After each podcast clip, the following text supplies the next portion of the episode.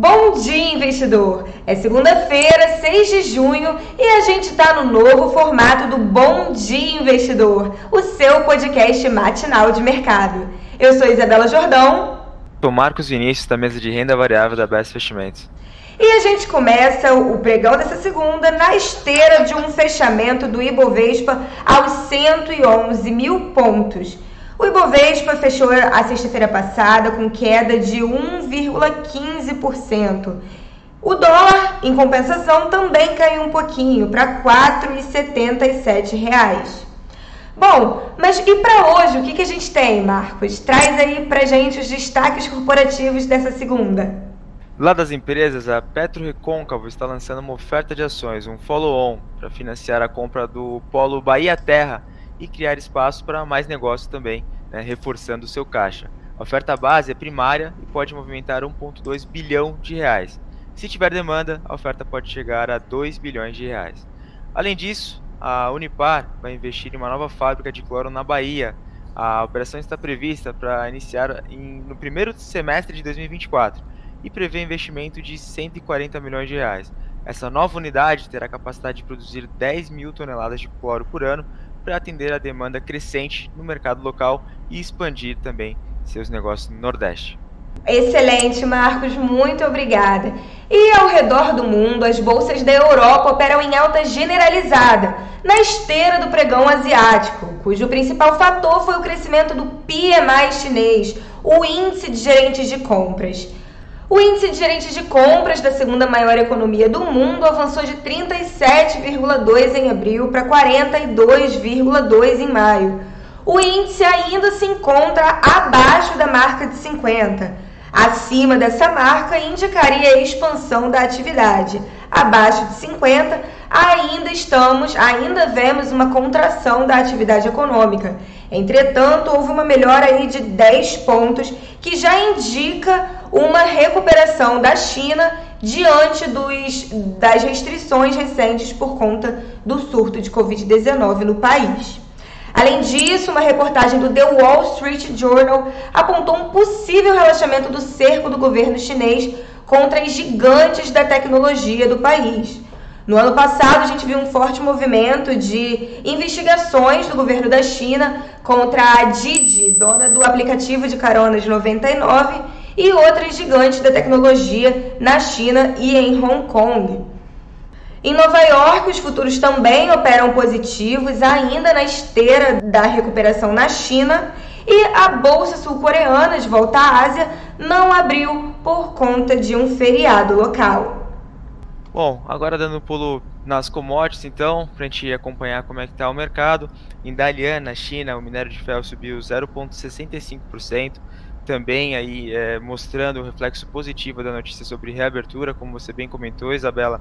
E também vale registrar que é o sexto dia consecutivo de alta. Então, minério de ferro impulsionando os negócios por lá e a gente pode ter algum reflexo positivo nas nossas mineradoras e siderúrgicas aqui também. Então, Vamos acompanhar.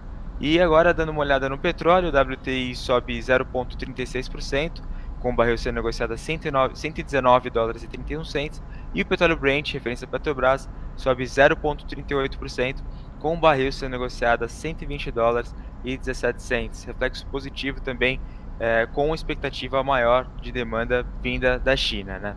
É, o, o, milho com vencimento para julho opera em alta de 1,29% nos Estados Unidos e a soja também com vencimento para julho opera em alta de 0,85% lá nos Estados Unidos. Agora já emendando com um giro de mercado, dando uma passada nos futuros em Nova York, né, na pré-abertura do, do mercado, indicando uma abertura no positivo, Dow Jones sobe 0,84%, S&P 500 sobe 1,1%, e Nasdaq sobe um pouquinho mais que as outras bolsas, como você bem comentou, é reflexo positivo ali das, das flexibilizações, né, vindo, vindo para as ações da Didi, que o governo chinês está é, é, pensando aí em permitir novamente com que seu aplicativo funcione no país. Lembrando que a Didi é uma, uma grande empresa de tecnologia, dona da 99, então isso também impacta positivamente na bolsa de tecnologia americana Nasdaq, que sobe 1,48% agora. Na Europa, bolsas também operando para cima, né? destaque positivo para a Alemanha, que sobe 1,01%, e na Ásia, a bolsa japonesa subiu 0,56% e a bolsa de Xangai na China subiu mais forte, subiu 1,28% também, reflexo positivo das do, do, também reflexo positivo do alívio, né, das restrições lá por conta do Covid.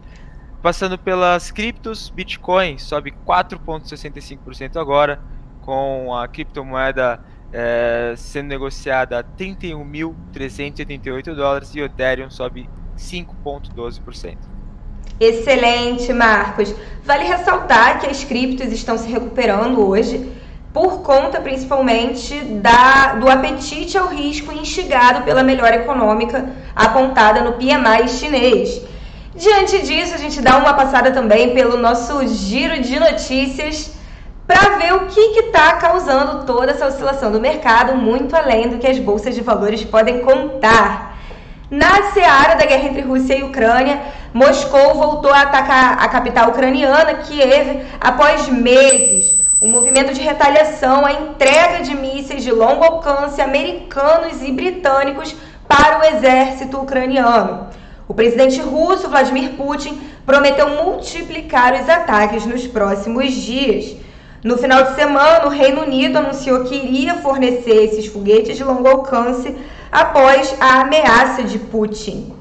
O secretário de Defesa britânico, Ben Wallace, argumentou que, à medida que as táticas da Rússia mudam, o apoio britânico à Ucrânia também deve mudar.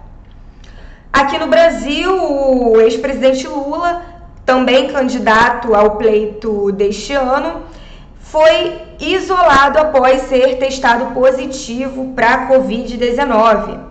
Já o atual presidente e também candidato Jair Bolsonaro disse que irá aos debates na TV se Lula for também. Ele disse que ainda não decidiu se vai participar, mas que é uma questão de estratégia. De volta na Europa e já entrando um pouquinho aqui no nosso calendário semanal, os investidores europeus ficam no aguardo da decisão de política monetária do Banco Central Europeu. A decisão acontece na quinta-feira e espera-se que a autoridade monetária anuncie o fim do programa de compra de ativos, já abrindo caminho para aumentar os juros em julho. As autoridades do Banco Central Europeu têm dito frequentemente nas últimas semanas que desejam reajustar os juros iniciar esse ciclo de aperto já no próximo mês. Enquanto isso, nos Estados Unidos, fica no radar o índice de preços ao consumidor. O indicador de inflação vai ser divulgado na sexta-feira e chama a atenção principalmente diante das declarações recentes do, das autoridades do Federal Reserve a respeito de um aperto monetário mais duradouro.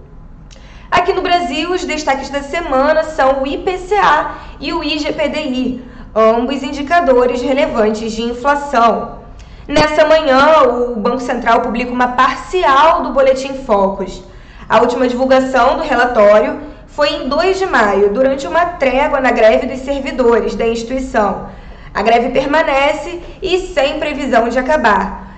Enquanto isso, o mercado aguarda os dados do boletim, que são importantíssimos para monitorar a expectativa do mercado a respeito da inflação e do PIB do Brasil no ano e nos anos seguintes. Em Brasília, permanece em foco o projeto de redução do ICMS, o Imposto sobre Consumo, para combustíveis, energia elétrica e transportes. A proposta já foi aprovada na Câmara e atualmente tramita no Senado. O relator do texto, o senador Fernando Bezerra, prometeu concluir o parecer do texto até amanhã. Ele se encontra hoje com o ministro Paulo Guedes e com o presidente do Senado, Rodrigo Pacheco, para tratar do assunto. Já o presidente do Banco Central, Roberto Campos Neto, vai palestrar hoje em um evento a respeito de criptomoedas às nove da manhã. Ainda, o governo estuda uma PEC para compensar, fora do teto de gastos, uma possível zeragem do ICMS sobre o diesel e gás de cozinha.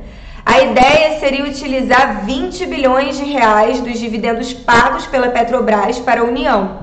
E a medida seria válida até o final do ano. De acordo com o valor econômico, o Tribunal de Contas da União dificilmente vai colocar obstáculos a estas e outras medidas do governo para conter os preços dos combustíveis.